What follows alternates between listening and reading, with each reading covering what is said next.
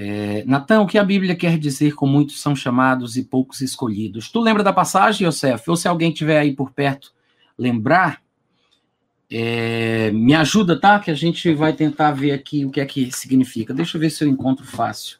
Sei que tá lá pelos evangelhos, mas rapidinho a gente encontra aqui na, na, na Bíblia digital, né? É só procurar.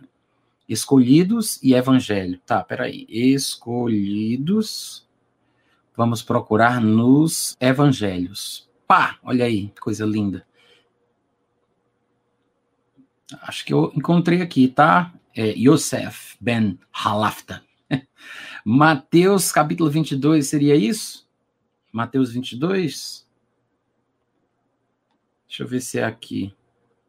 Tá, Mateus 22, a partir do versículo 1 ao versículo 14. Gente, vocês poderiam ter um pouquinho de paciência para eu responder essa pergunta aqui do Yosef, de repente é uma pergunta que pode é, interessar muita gente. Pode ser? O que, é que vocês acham? Vocês esperam? Eu estou tentando fazer aqui um tratado com vocês, né? Porque vocês fazem tantas perguntas umas em cima, das, em cima das outras, que eu fico querendo ler e acaba tirando o meu foco. Eu queria tentar me concentrar em algumas perguntas que vão ser úteis para todos, e aí depois a gente tenta aí, sei lá, responder mais alguma coisa, né?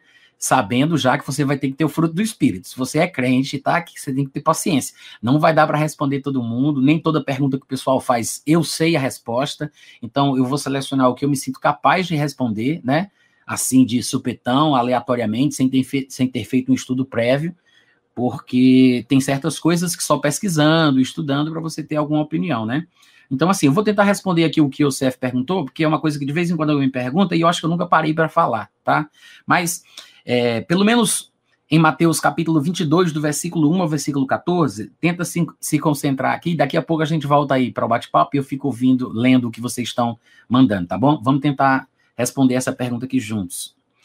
É, o Yosef perguntou o que é que a Bíblia quer dizer com muitos são chamados e poucos são escolhidos. Seguinte, Mateus 22 fala sobre a parábola das bodas. E claro que esse texto ele pode aparecer em outro lugar, eu não tenho certeza, o meu, o meu, a minha referência cruzada não está ativa aqui no meu, na minha Bíblia digital, então eu não, não posso ver aqui quais são as outras passagens que falam do mesmo texto. Deixa eu ativar rapidinho aqui as referências, só para eu deixar isso registrado aqui para vocês também, porque vale a pena, né? Tá, parece que tem. Parece que tem Lucas 11, seria isso? Não. Bom, não estou conseguindo encontrar aqui com facilidade. Mas em Mateus capítulo 22, a partir do versículo 1 ao versículo 14, tem a parábola das bodas, que é onde se encontra essa expressão.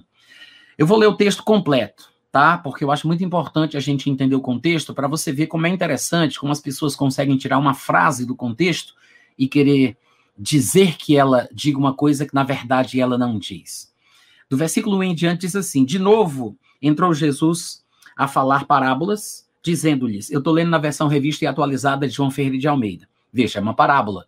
A parábola é uma espécie de analogia, que é uma relação, é uma relação de semelhança entre coisas diferentes. É quando você usa verdades do mundo natural para tentar é, apontar ou ensinar sobre verdades do mundo espiritual. Uma parábola é basicamente isso, né? É uma história que contém elementos e princípios, certas verdades que podem ser aplicadas na vida. No versículo 2, é, ele diz: O reino dos céus, e reino dos céus e reino de Deus, para quem não sabe, é a mesma coisa, tá, gente? Eu sei que tem pessoas por aí que tentam fazer uma diferença entre uma coisa e outra, mas se você fizer o dever de casa, você vai conferir que não há diferença. Basta que você pegue o seu dispositivo eletrônico, onde você tem uma Bíblia digital, e você procure pelo termo Reino dos Céus ou Reino de Deus. E aí você vai fazendo um paralelo nas referências cruzadas da sua Bíblia, olhando no outro evangelho o que se fala daquela mesma história. E você vai ver que às vezes num evangelho aparece a expressão reino de Deus, no outro evangelho aparece na mesma história a expressão reino dos céus. As mesmas histórias, os mesmos detalhes, o mesmo conto, a mesma passagem, num, num, lugar aparece a expressão reino de Deus e no outro lugar aparece a expressão reino dos céus. Então você vai concluir que, obviamente, é a mesma coisa com apenas uma expressão diferente. Então, o reino dos céus, ou o reino de Deus, é semelhante a um rei que celebrou as bodas de seu filho. Então enviou os seus servos a chamar os convidados para as bodas, mas estes não quiseram vir. Eu quero lembrar que essa expressão aí que o Cef, que o Yosef é, fez a pergunta, né? Muitos são chamados e poucos são escolhidos. É uma expressão que é muito usada por irmãos fatalistas, deterministas, né? Da filosofia calvinista, para tentar argumentar a ideia de que Deus é quem controla todas as coisas é, minuciosamente em seus detalhes e que é impossível uma pessoa ter sido criada sem já ter tido um destino previamente, previamente estabelecido por Deus. Então, todas as pessoas que existem, existem porque Deus quis que tais pessoas existissem, e elas estão já predeterminadas desde o momento que decidiu, Deus decidiu criá-las, para o céu ou para o inferno. Então, Deus, ele escolhe quem ele quer criar para ser salvo, e ele escolhe quem ele quer criar para mandar para o inferno. E para os calvinistas que têm vergonha de admitirem essa verdade calvinista, e que chamam isso de hipercalvinismo, por vergonha de admitir que isso faz parte da religião calvinista, né? O próprio Calvino, ele fala isso claramente em suas institutas, nas institutas da sua religião, porque era um pensamento de Agostinho a quem ele seguia fielmente. Então, é, a dupla predestinação, a suposta criação de Deus de pessoas para serem lançadas no inferno e a suposta criação de Deus de pessoas para serem lançadas no céu, é uma coisa é, ensinada realmente pelo calvinismo. Embora alguns calvinistas tenham vergonha dessa posição, porque acham um pouco desequilibrada, veja você, e aí eles chamam isso de hipercalvinismo e tentam, de alguma forma filosófica, se distanciar desse posicionamento intelectual. Mas isso é o calvinismo, tá? A dupla predestinação é essencialmente calvinista, a não ser que Calvino não seja calvinista. Aí já é outra coisa. Mas é, tais pessoas pensam que essa passagem, essa expressão, ela explica, prova, argumenta em favor dessas ideias loucas que essa filosofia diabólica defende. Mas no versículo 3 diz assim: é, Jesus contando uma parábola, ele diz que o rei enviou os seus servos a chamar os convidados. Veja, as próprias expressões que vão aparecendo ao longo da parábola já mostram que não faz sentido a interpretação de um Deus totalitário, déspota, tirano, arbitrário, né, que tenta controlar cada coisinha que o ser humano pensa, gosta, quer, faz. É totalmente contrário, porque a própria parábola fala sobre convite. Várias vezes a palavra convite vai ser repetida aqui nesse, nesse texto. No versículo 3 fala convidados, no versículo 4 convidados de novo, no versículo 8 convidados, no versículo 9 convidai, no versículo 10 convidados, ou seja, uma, duas, três, quatro, cinco. Pelo menos assim, contando rapidamente, cinco vezes a palavra convite, a ideia de convite, ela aparece na parábola que Jesus está contando. Parábola essa que vai terminar o seu desfecho, né, a conclusão da história, a moral da história vai ser justamente com a frase: muitos são chamados e poucos são escolhidos. Então, para para pensar no contexto, porque é, selecionar um versículo, eleger o versículo, para defender uma doutrina desprezando todo o seu contexto, que nos faz entender o que o versículo realmente significa, é pura idiotice, né, gente? É pura tolice. Então vamos lá, versículo 3. Enviou os seus servos a chamar os convidados para as bodas, mas eles não quiseram vir. O convite foi feito e eles não quiseram vir. Não é interessante, gente? que na parábola que Jesus faz, na, na parábola que Jesus conta, para retratar como é o reino de Deus, o reino dos céus, ele diz que é como um rei fazendo convite e os convidados dizendo que não querem ir. É uma questão de opção, de escolha, é facultativo. Não é uma bênção que há de ser enfiada pela goela abaixo do que foi escolhido para receber a bênção por cima de pau e pedra. Não é uma predeterminação divina. Não é uma arbitrariedade divina. O problema é que as pessoas não conseguem enxergar isso. E são pessoas que são relativamente inteligentes. Mas como é que uma pessoa tão inteligente pode agir de forma tão idiota? Como é que ela pode interpretar um texto como esse de forma tão cega? É impressionante. É um fenômeno social que a gente não consegue explicar, né? É um fenômeno isso. É, um, é uma coisa a ser estudada. Então, o texto mostra que ele manda o convite e as pessoas não querem vir. Enviou ainda outros servos com esta ordem: Dizei aos convidados: Eis que já preparei o meu banquete, os meus bois e cevados já foram abatidos e tudo está pronto. Vinde para as bodas. É um convite. E aí diz no versículo 5 que eles, porém, não se importaram. Já disse que eles não quiseram, agora diz que eles não se importaram. Como é que as pessoas podem pegar um texto como esse para tentar justificar arbitrariedade divina e de um suposto controle absoluto de Deus, como se Deus fosse o responsável pela escolha das pessoas em relação à fé e ao evangelho. Como se Deus fosse, que fosse aquele que determinasse quem vai crer e quem não vai crer. Como se Deus fechasse ou é, é, é, impedisse que alguém fosse capaz de crer em Jesus e ser salvo. Se é Deus quem determina quem vai ser ou quem não vai ser. Se é Deus quem escolhe arbitrariamente, né, um ou outro para ser salvo e ele escolhe não salvar um ou outro, deixando tal pessoa ir para o inferno. Me explica essa. Olha o texto, gente. Eles não quiseram. Eles não se importaram. O texto é muito claro, é uma questão de você analisar a ideia que está sendo desenvolvida no contexto.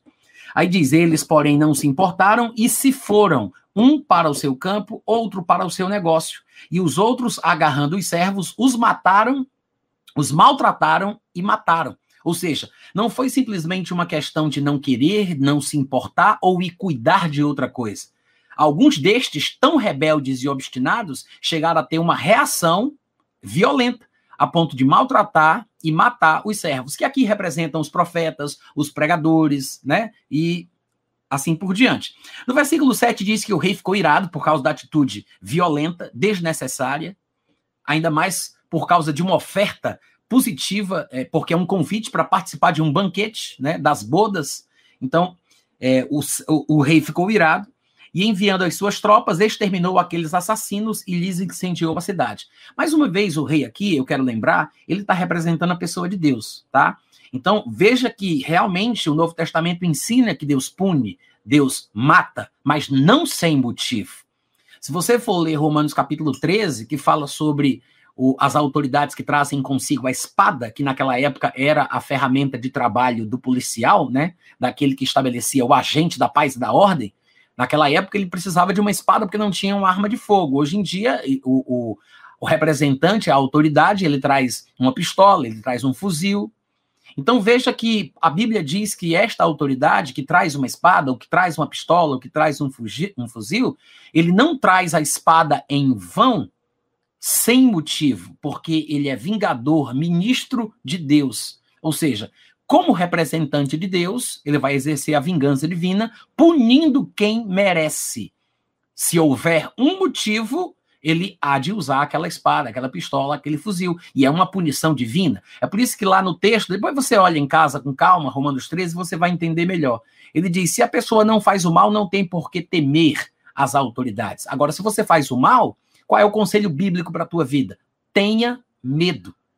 Teme, porque não é sem motivo que ele traz a espada. Ou seja, ele vai usar a espada, ele vai usar a pistola, ele vai usar o, o, o fuzil, tá? Então é exatamente isso. E aqui ele mostra essa mesma indignação e essa ira divina contra o mal. E tem muita gente que não entende a, a doutrina bíblica da ira de Deus. Tem gente até que chega ao ponto de dizer assim: ah, Natan, mas como é que Deus pode se irar se ele diz para a gente não se irar? Gente, é, tem, tem alguns tipos de iras que a gente tem que entender. A ira da qual a Bíblia fala que não devemos ter é aquela ira carnal, né? Que nós acabamos dando até lugar ao diabo.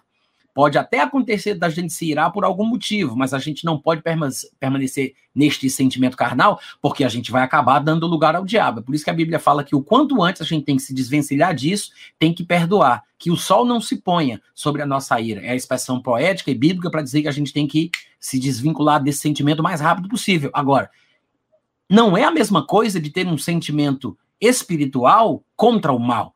A ira, como um sentimento divino, contra o mal é uma coisa muito boa. Afinal de contas, se Deus não se irasse contra o mal, como é que a gente poderia acreditar que ele é realmente bom? Como é que a gente ia dizer que Deus é bom se ele não se ira contra o mal? Eu não estou falando sobre se irar como pensam os deterministas, fatalistas, calvinistas, nessa loucura diabólica que eles inventaram. Eu não estou falando sobre se irá só porque ele quer e ele pode, não. Ah, porque ele é Deus, quando ele mata, mata, quando ele fere, fere. Oh, glória! É uma mistura aqui do pentecostal com calvinista, né? Já que é, hoje em dia existem calvinistas que são não cessacionistas, então tá valendo.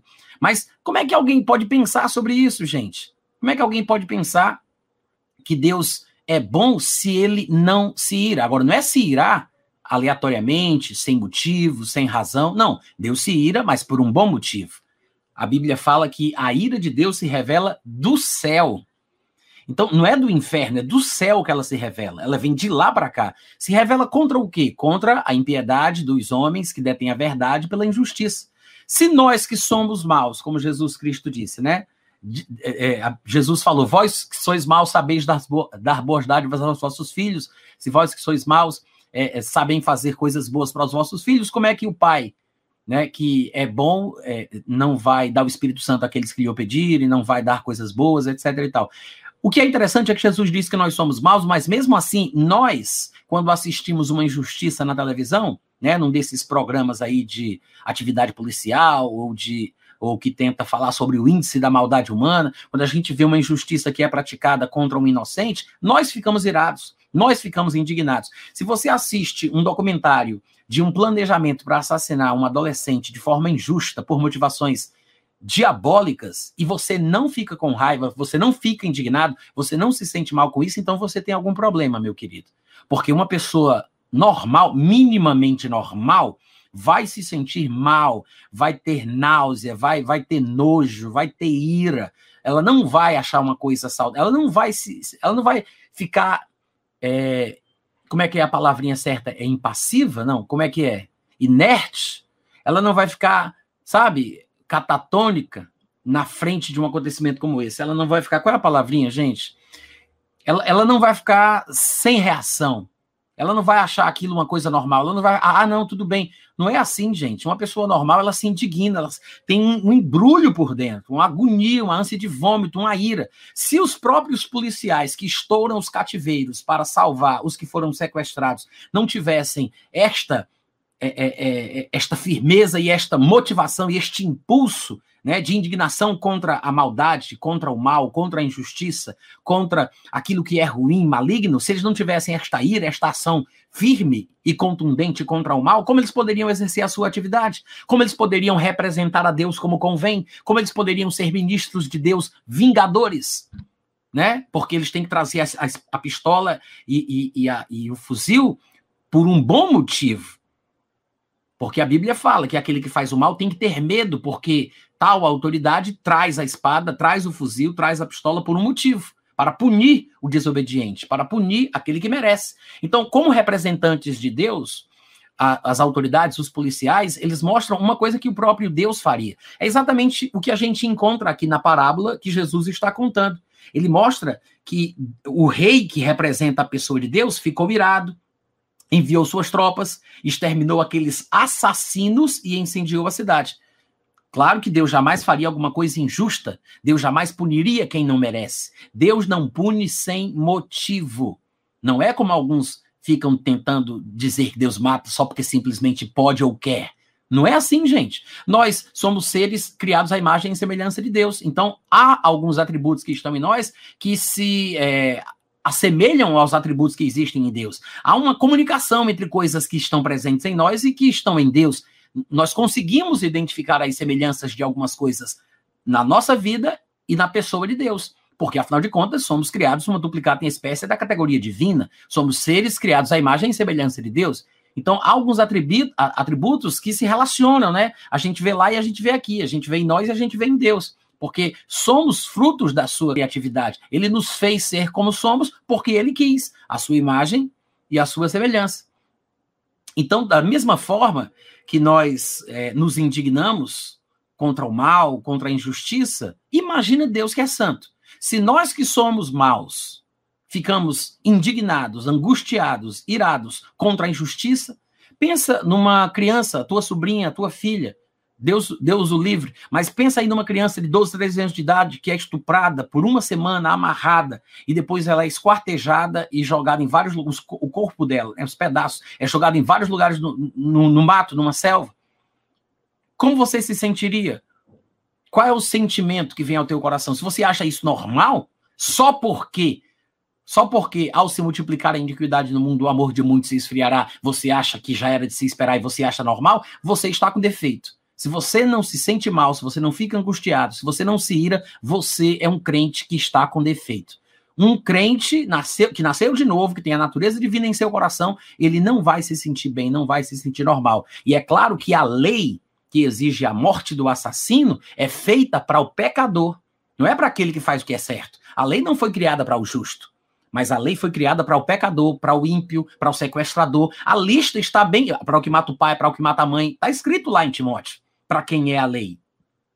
Então, veja que ele retrata aqui muito bem o caráter de Deus, falando sobre o rei que ficou irado e matou o assassino. Ele não mataria o inocente, mas matar o assassino é uma coisa boa. O problema é que tem muita gente que não entende a ira de Deus que se revela do céu. Só que você preservar a vida do lobo é você colocar em risco a vida das ovelhas. Se você estivesse num shopping e de repente aparecesse lá um terrorista e ele começasse a falar algumas palavras religiosas numa língua desconhecida e você observasse que ele está cercado de coletes e ele vai se explodir e levar consigo centenas de pessoas, mas se você rapidamente desse um tiro na cabeça desse homem, mesmo que você fosse um policial paisano que fosse, ou se você matasse ele evitando que ele matasse muitas pessoas, você seria um bandido ou você seria um herói? Você seria aplaudido ou você seria preso? Você seria condecorado ou você seria punido? Então tem muita gente que não entende isso. Ah, mas não é bíblico matar, não é bíblico. Depende do contexto, gente. Depende do contexto. Então entenda que o fato de Deus ser bom exige que ele puna o mal. Exige que ele destrua quem destrói que ele mate os assassinos, que ele se ire e faça o que é justo. Afinal de contas, nós não falamos tanto sobre Deus ser bom, sobre Deus, sobre, sobre Deus ser a referência de justiça, de justiça e de tudo mais? Então, aí Jesus fala aqui que o rei, representando Deus, se irou e matou quem, quem merecia morrer, né? Porque, lembre-se, eles maltrataram e mataram os enviados do rei. Então disse aos seus servos: Está pronta a festa, mas os convidados não eram dignos. Por que não eram dignos? Ah, é porque Deus os criou como vaso para desonra. Não tem como sair dessa realidade. Não, gente, não é nada disso. O próprio contexto ensina. Eles não quiseram, eles não se importaram, foram cuidar das suas coisas, maltrataram os enviados e ainda assassinaram alguns deles. Não há dignidade num comportamento desse. É por isso que o rei simplifica dizendo: não eram dignos. Para de inventar besteira, porque a teologia está te deixando esquizofrênico intelectual. Você está ficando é doido. Para de ouvir essas coisas que estão te perturbando, porque você não vai entender a Bíblia se você estivesse deixando levar por esses pensamentos filosóficos idiotas que você ouve por aí. Então, veja o que é que ele está falando aqui. Não eram dignos porque não quiseram, não se importaram e tudo que a gente já viu, né? Aí no versículo 9 ele fala mais: E depois, para as encruzilhadas dos caminhos e convidai para as bodas, a quantos encontrardes, ou seja, pessoas aleatórias, não são pessoas escolhidas a dedo. Eles convidam qualquer um que tu encontrar. E ele estava mandando, convi é, mandando convites para pessoas selecionadas, mas só que os que foram selecionados e foram convidados não quiseram ir. E depois, para fazer o trocadilho, ele diz: não eram dignas. E agora ele chama qualquer um, mostrando que estas pessoas desconhecidas e aleatórias vão ser consideradas dignas se aceitarem o convite. Veja que a dignidade aqui não é uma questão intrínseca à natureza da pessoa, determinada por Deus antes mesmo dela nascer. Não tem nada a ver com isso. Absolutamente nada. E aí ele continua: Convidai para as bodas a todos quantos encontrardes, e saindo aqueles servos pelas estradas, reuniram todos os que encontraram, maus e bons. E a sala do banquete ficou repleta de convidados. A única diferença dos convidados passados para estes convidados que foram para o convite, para o banquete, é porque os convidados iniciais não aceitaram, não quiseram, não se importaram, deram as costas e estes convidaram, estes convidados aceitaram o convite. Esta é a grande diferença. Uns foram e outros não. Uns quiseram, outros não quiseram. Outros não se importaram e outros se importaram. E daí continua. Entrando, porém, esse é o porém, né? Porém, o rei, entrando o rei, porém, para ver os que estavam à mesa, notou ali um homem que não trazia veste nupcial. O homem não trazia veste nupcial. A responsabilidade não foi do, do rei que fez o convite? A responsabilidade foi do homem que não se vestiu apropriadamente. Porque o que a gente sabe aqui pelo resto da história é que ele não trouxe a roupa certa para o tipo de cerimônia para a qual ele foi convidado. O convite já estava lá, né? O traje para a cerimônia, para o banquete que o convite estava fazendo, deixava implícito com que roupa ele deveria ir. Se você for convidado, veja que tanto é que o problema foi esse, que no versículo 12 diz: E perguntou-lhe, amigo, como entraste aqui sem a veste certa, sem a veste nupcial. E ele ficou mudo, em outras palavras. Ele ficou no. Ele não tinha palavras. Ele emudeceu porque sabia que estava errado. A consciência pesou. Ele arriscou, né? Ele, ele, ele tentou, jogou verde para colher maduro. Ele arriscou. Se colar, colou. Se colar, colou. Só que quando ele foi visto, porque o rei notou a presença dele, quando ele foi visto, descoberto, ele sabia que estava errado.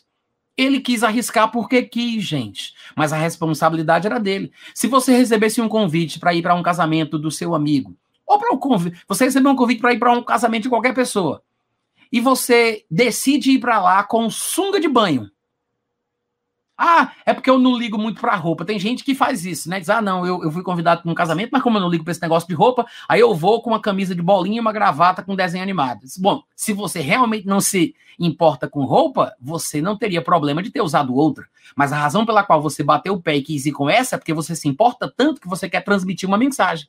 Então, a desconsideração da pessoa que vai com um, uma sunga de banho é clara ela não está nem aí para ninguém, ela só quer impor o seu sentimento e o seu estilo. Ela não está interessada em atender ao convite, ela quer ir para provocar, sabe? É provocador, né? Aquela coisa e tal. Pois é. Aí ele chegou com sumo de banho no casamento. Ele tá certo ou tá errado? A culpa é de quem convidou ou a culpa é de quem foi para quem aceitou o convite, mas foi de forma errada?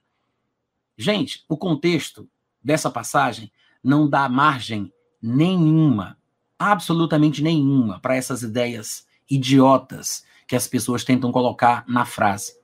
Basta você ter um pingo de juízo para ler o contexto com atenção e com calma. Sem você ficar ouvindo essa palhaçada que você está acostumado a ouvir na internet por aí. É por isso que você está ficando maluco né? Eu estou falando aqui para o pessoal que está me ouvindo, viu, Yosef? Não é para você, não.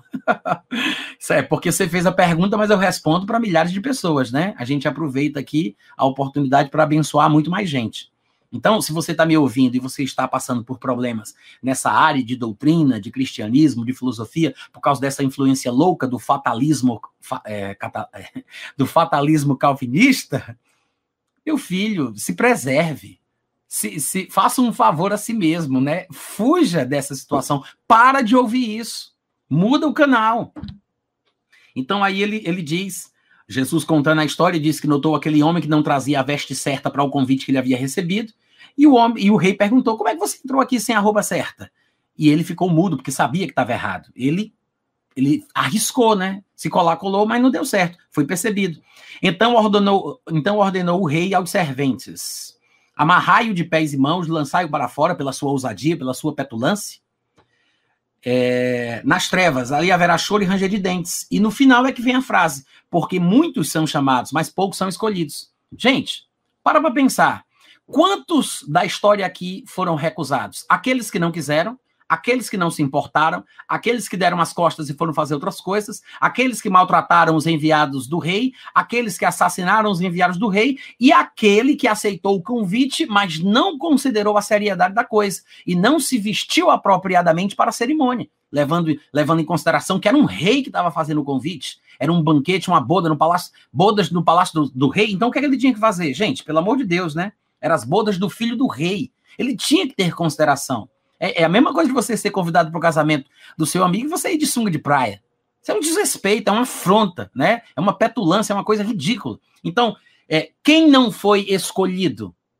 Aqueles que fizeram por onde? O convite foi para quem? Para todos. Para todos. Os que foram é, é, é, displicentes, os que deram as costas, os que não quiseram, os que foram assassino, aquele que aceitou, mas não foi da forma apropriada porque não fez por onde, não teve consideração, não teve respeito à altura do chamado ou do convite que ele recebeu, né? Foi para todo mundo. Agora, não ser escolhido é uma questão pessoal. Vai da atitude da dignidade de cada um. É por isso que o rei fala na parábola que Jesus conta que aqueles não eram dignos. Entende aqui a questão? Esse é o contexto real dessa passagem, gente. Então, pelo amor de Deus, não fica mais pensando besteira por causa disso, não, tá? Deixa eu ver aqui o que é que o povo tá falando. Vou me concentrar em vocês agora, tá, gente? Muito bom, Isabel.